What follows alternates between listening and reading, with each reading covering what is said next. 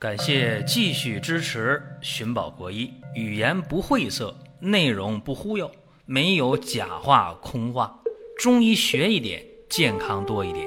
寻宝国医，求医不折腾。下面说几个微信公众号：蒜瓣兄弟、寻宝国医、光明远。各位在公众号里，我们继续缘分。本期话题呢，讲的是白带异常。一说到这个话题，大家第一个反应，哎，说白带异常到底是啥病啊？对吧？这个白带异常啊，就指的是白带的量多了或者少了，呃，颜色不是那种清晰透明的了，发黄啊，发红啊，还有发绿的，还有发黑的呢，是吧？中医讲五色带下，啊，青、赤、黄、白、黑，啊，都有可能。而且这个白带的质地，啊，要么就是特别的黏，要么就是特别的稀，像水一样，这都不正常。因为正常的白带是透明的、清晰的，啊，不粘的。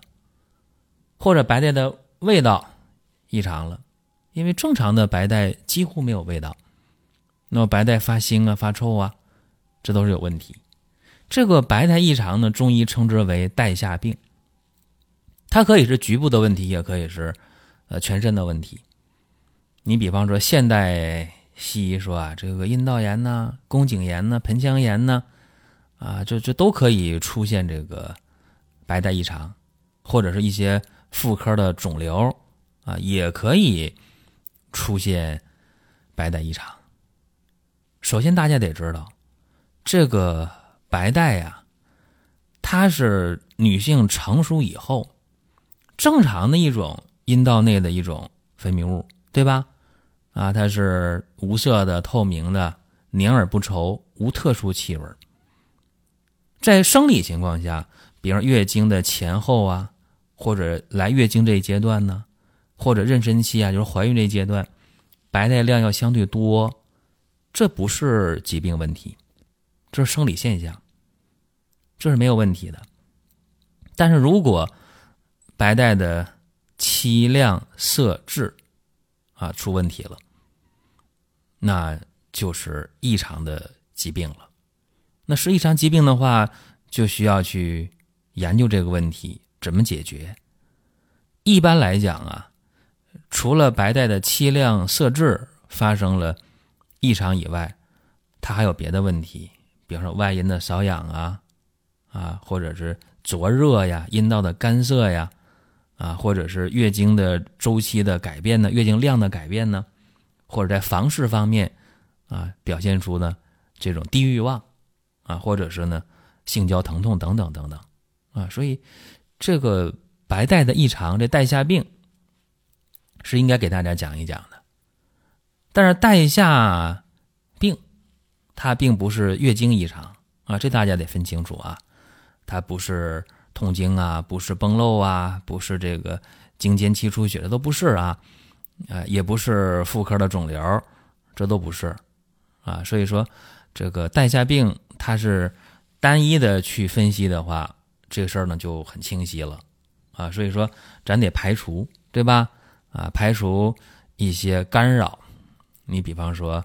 像这个妇科的肿瘤啊，啊，性传播疾病啊，啊，把这东西排除掉啊，或者一些妇科炎症，你把它排除掉，咱就单纯讲这个带下病。那么单纯的带下病呢，往往就是考虑有脾虚啊、肾虚呀或者肝郁啊这几方面就比较多了啊。脾虚、肾虚、肝郁，尤其是无论是脾虚、肾虚还是肝郁，它都有共同的特点：肝气郁滞。就是说，往往带下病，啊，白带异常的人，都有这情绪、心情方面的问题。简单说吧，郁闷，啊，这是一个比较，呃，大家好理解的一个词儿啊，郁闷了。那么一郁闷的话，情志不遂了，对吧？往往有这个胁肋的胀满呢，就是两边肋骨啊，包括前胸啊、乳房啊胀满呢，啊，或者心烦易怒啊。心悸不宁啊，就是说，张火就着啊，啥事儿一别惹他，是吧？不惹他都发脾气，都郁闷呢。一惹他，那那脾气就大了。或者说呢，心慌啊，心跳的比较乱呐，啊，心里总觉得有什么事儿啊，啊，叫心悸不宁。然后有失眠多梦，对吧？就是，呃，睡不好觉，入睡困难，或者是睡着了全做梦，梦还没有好的梦，或者这睡醒了之后，哎呦，特别乏，特别累，觉得还不如不睡了啊。其实，肝气郁滞啊，是白带异常的一个很重要的点。也就是说呢，通过疏通肝胆气机。往往就能解决绝大多数的白带异常，解决带下病。说这方面和大家去分享一下。白带异常啊，它可以是发病一两个月、两三个月，也可以往长了发展一两年、两三年都是它。如果你不去治的话，这个病你说它能自己好吗？绝不可能。啊，所以今天和大家呃分享一个白带异常的。治疗的经验，一个中年的女性患者，四十一岁啊，和家里人吵架，吵架以后出现问题了，正好又来月经了，结果呢，这个白带就量特别多，颜色是黄的，啊，五色带下的话，它属于黄带，是吧？然后两边的胁肋胀满，两边的肋骨这儿啊、乳房啊胀啊、痛啊，然后吃不下饭，啊，肚里有气儿，感觉胃里胀啊，嘴里还苦，口苦心烦，并且失眠了。一摸脉不用想啊，肯定是弦脉嘛，是吧？如按琴弦。舌苔呢是黄腻苔，舌头呢啊是嫩红，嫩红舌，黄腻苔，脉弦。典型的啊，叫什么呢？肝郁气滞嘛，对不对？肝郁气滞这边呢又犯脾了，所以说呢出现了苔黄腻啊，对吧？出现了带下量多、色黄的问题，还有这个呃胃胀啊，不想吃东西，是不是？那怎么办呢？疏肝理气，健脾化湿，按这个思路去用药就对了。怎么办呢？这有一个基础方和大家说一下啊，就是说解决白带异常肯定得调肝。大家想啊，你这个白带来的量多了，颜色异常了，味道又异常了，或者白带特别少，味道异常了，对吧？那你想想，谁心情能好啊？是吧？你想想这异常了不正常啊？那肯定要引起重视了。白带量特别多，味儿大。颜色还不好，紧张不紧张？焦虑不焦虑？烦不烦？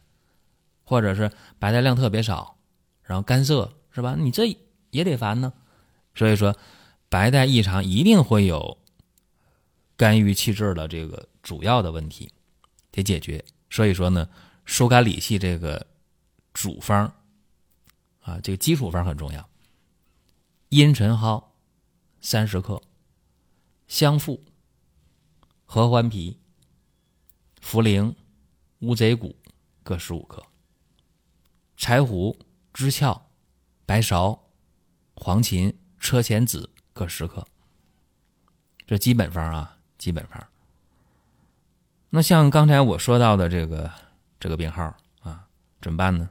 肝郁是吧？还导致脾虚了，怎么办呢？这方是这样的，我说一下，是。